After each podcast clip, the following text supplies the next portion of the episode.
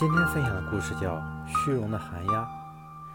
宙斯想要为鸟类立一个王，于是指定一个日期，要求众鸟全部按时出席，以便选他们之中最美丽的为王。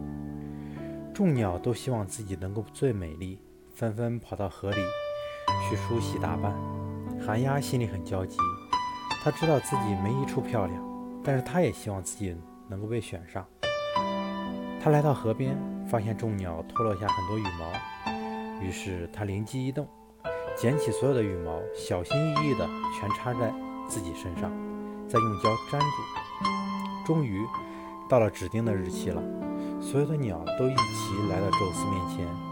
宙斯放眼望去，看见寒鸦的羽毛花花绿绿的，在众鸟之中显得格外漂亮，于是准备立她为王。众鸟一看，十分气愤，纷纷从寒鸦身上拔下本属于自己的羽毛。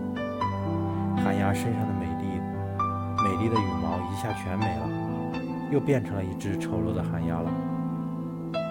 借助别人的东西，只会得到美的假象；当原本不属于自己的东西被剥离时，就会原形毕露。